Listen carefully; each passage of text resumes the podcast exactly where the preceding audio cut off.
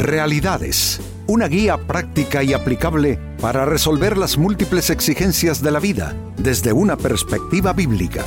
Con nosotros, René Peñalba.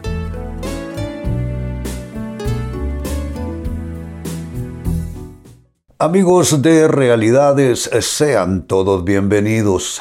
Para esta ocasión nuestro tema, ¿te das cuenta de lo bondadoso que es Dios? Amigos, a veces en nombre de un problema que no le hallamos solución, perdemos eh, la, mm, la sensibilidad y perdemos de vista cuántas cosas buenas Dios hace para con nosotros y nos obsesionamos con una problemática y olvidamos todo lo demás lo cual nos hace perder balance y nos hace perder capacidad de estar bien a pesar de esas cosas que todavía no tienen respuesta, que todavía no tienen solución. Pues saben, esto nos pasa a todos y tenemos que, digo yo, estar siempre conscientes de cuánto Dios se manifiesta en nuestras vidas, Dios nos habla en maneras que muchas veces no nos damos cuenta que fue Dios. Dios nos libra de cosas que jamás vamos a saber quizá hasta que pasemos a la eternidad. Pero que Dios está presente en nuestras vidas y que Dios es bueno de una manera maravillosa, es una realidad. De ahí pues este tema que intenta volvernos a esa conciencia. ¿Te das cuenta de lo bondadoso que es Dios? Se lee en la carta de San Pablo a los Romanos capítulo 2 versículo 4, ¿no te das cuenta de lo bondadoso, tolerante y paciente que es Dios contigo? ¿Acaso eso no significa nada para ti? ¿No ves que la bondad de Dios es para guiarte a que te arrepientas y abandones tu pecado? ¿Qué linda escritura, es una llamada de atención por parte de Pablo. Y no solo habla de lo bondadoso que es Dios, dice también que Dios es tolerante y efectivamente.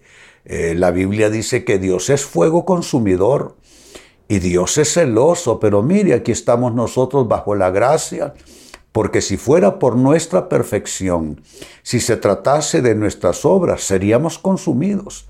Bien dijo el profeta antiguo, por la bondad de Jehová no hemos sido consumidos porque nunca decayó su misericordia sobre nosotros. Y no solo habla de ser Dios tolerante, paciente también es. Entonces mire qué calificativos los que Pablo le da a Dios. Dice que Dios es bondadoso, que Dios es tolerante y que Dios es paciente, dice, para contigo. Es decir, eh, esto es algo personal, eh, es algo que Dios eh, trae a la vida de cada ser humano, de cada individuo. Dios encuentra la manera de traer su bondad, su tolerancia, su paciencia, porque cada uno de nosotros dibuja su conducta y actitudes de forma propia. Y aún así Dios se encarga de acercarse con toda su bondad a nuestras vidas. Ciertamente tenemos que darnos cuenta de lo bondadoso tolerante y paciente que es Dios con nosotros. ¿Cómo vivir? Sería la pregunta a continuación, amigos. ¿Cómo vivir consciente de la bondad divina? ¿Cómo no perder de vista que desde eh, solo el hecho de abrir los ojos en la mañana ya es una evidencia de su bondad? Porque al acostarnos en la noche, ¿quién dice que ¿Quién dice que abrimos los ojos unas horas después? Eso no está garantizado en ningún lado. Pero Dios en su bondad nos hace volver a iniciar. Y yo siempre digo que cada mañana, cada día que se inicia al abrir uno los ojos, en cierta manera nació otra vez. Y de ahí en adelante, cuántas cosas Dios hace, porque aunque tenemos problemas por resolver y nuestra vida no es perfecta, por supuesto que no. Sin embargo, hay tanto por qué agradecer, hay tanto por qué dar gracias, por qué estar contentos.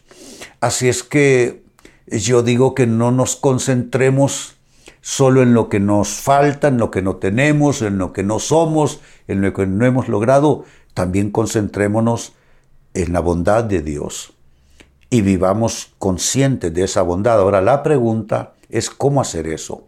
¿Cómo vivir consciente de la bondad divina? Primer consejo, abre tus ojos cada día a lo bueno que Él te da. Hay gente que no es que no está bendecida, es que no lo ve. No tiene ojos. Hay gente que son proclives a ver más lo bueno que lo malo. No tienen ojos para darse cuenta que tienen salud todavía, que tienen personas que les aman todavía, que hay cosas por las cuales agradecer, por las cuales estar contento. No, no tienen ojos para eso. Abren sus ojos solamente buscando lo malo. Es como desarrollar una sensibilidad solo para lo malo. Pero eso ya indica una clase de enfermedad eh, emocional, mental, espiritual. Hay que abrir los ojos a lo bueno que Dios nos da. Mire lo que les estaba diciendo hace poco, hace unos instantes. Nada más abrir los ojos y saber que estamos todavía de, este lado de la eternidad, ya es para dar saltos de alegría, en gratitud a nuestro Dios. Entonces eso es lo primero que hay que hacer, abrir los ojos. ¿Será que tú necesitas orar a Dios y decirle, Dios, pon colirio en mis ojos? Saben, soy operado de cataratas en ambos ojos, de eso hace algunos años ya. Y siempre eh, eh, eh, el doctor me, receta un, compuesto, es un frasco pequeñito. sale apenas una gotita, que ese, esa, esa gotita, cada tanto en el día, lo que hace es que aclara la visión por un lado y por otro lado quita esa sensación de resequedad en los ojos. Entonces, qué bien me hacen esas gotas, por lo cual yo siempre bendigo a mi doctor, que es, es siempre es razón de mi agradecimiento a Dios haberle conocido. Eh, me ha tratado por muchos años. Pues igual pasa en lo espiritual. Eh, necesitamos a veces el colirio de Dios para ver lo bueno, para no caer en, en esa actitud de desesperanza en que vive mucha gente, cuando quizá otros que viven en otras latitudes y en otros escenarios violentos donde hay guerra, por ejemplo, están dando gracias por, por cositas que para nosotros son, son nada quizá. Pero en un escenario de guerra, ellos cómo agradecen, durmiendo en el suelo, eh, soportando el frío invernal, sin tener calefacción, sin tener una, eh, una ropa adecuada, comiendo lo que se encuentran, ¿se dan cuenta? Necesitamos abrir los ojos cada día lo bueno que Dios nos da, porque de lo contrario caemos en una actitud de ingratitud con Dios. Segunda respuesta, cómo vivir conscientes de la bondad divina acostúmbrate a decir gracias a Dios por todo. Eso sería una buena dinámica. Gracias a Dios por el cafecito en la mañana. Gracias a Dios que no hubo mucho tráfico mientras manejo al trabajo. Gracias a Dios que volvieron mis hijos bien de la escuela. Gracias a Dios que estamos aquí disfrutando de la compañía de la familia. Gracias a Dios que tengo todavía buena salud, gracias a Dios por este día, eh, caer en esa costumbre. Y, no temas, amigo, amiga, no temas volverte un fanático, una eh, fanática de las cosas religiosas, porque a veces nosotros nos damos el lujo de ser fanáticos de un equipo de fútbol, de una selección nacional de fútbol o de un futbolista famoso. Y no queremos que nos vean como fanáticos de las cosas cristianas. ¿Sabes qué? No temas eso. Y donde quiera que tú vayas, por cada cosa pequeña que sea, dar gracias a Dios. No sé de cómo tú lo haces, pero yo me, vivo en un pueblo y cuando me toca ir al único banco que hay en el pueblo, está lleno, hay que estacionar en la acera del banco, a veces no hay estacionamiento. Y siempre cuando me voy aproximando le digo, Señor, consígueme un puesto para estacionar y siempre me hay un huequito y le digo al Señor gracias por conseguirme dónde estacionar. ¿Se dan cuenta? No les estoy diciendo que soy un santo por el amor del cielo, no es esa la pretensión. La idea es darle gracias a Dios por cosas que, que no creemos están dentro de ese ámbito y todo lo bueno que nos pasa está dentro del ámbito de la gratitud a Dios. Entonces, acostúmbrate a decir gracias Dios por todo. Tercera respuesta, ¿cómo vivir consciente de la bondad divina? Traduce esa gratitud a tu actitud de vida y ante los demás. Y ante los demás. No podemos intentar o proponernos ser agradecidos con Dios y tener una actitud de rechazo, una actitud áspera para con quienes nos rodean. No, la gratitud es un, es un enfoque. La gratitud es una actitud. Eh, eh, es una manera de vivir, es un estilo de vivir, es una filosofía de vida. Entonces le das gracias a Dios por todo, pero también eh, te muestras como una persona amable, agradecida con las personas, porque ¿quién quita que un poco de gratitud tuya le quite la amargura a una persona? A veces encuentro yo unos jovencitos atendiendo en las tiendas, eh, en los bancos, en distintos lugares, y yo me digo en mis adentros, qué, qué pequeñita esta persona en edad, y ya está enojada, amargada. Entonces, ¿qué hago yo? ¿A hacerle mala cara yo de igual manera? No, porque entonces no estoy haciendo nada.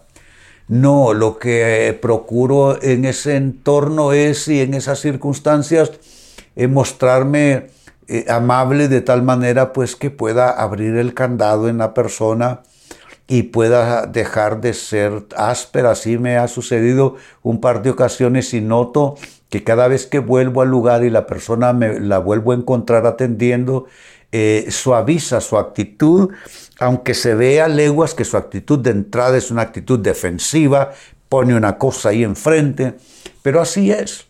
Tenemos que hacer este mundo mejor, es parte de la responsabilidad cristiana y donde quiera que vayamos tratemos de no pagar la mala cara con mala cara ni la aspereza con aspereza, sino que esa gratitud a Dios, porque nuestro tema es darnos cuenta y vivir conscientes de la bondad divina, pues esa gratitud por la bondad de Dios hay que traducirla en todo lugar donde vamos, mostrando bondad nosotros también y mostrando gratitud y amabilidad. Y una respuesta final, cómo vivir consciente de la bondad divina. Vuélvete un embajador de esa bondad divina. Quizá no pensamos en nosotros en esos términos. Soy un embajador de la bondad de Dios. Pero es que no podemos solo ser receptores de ella.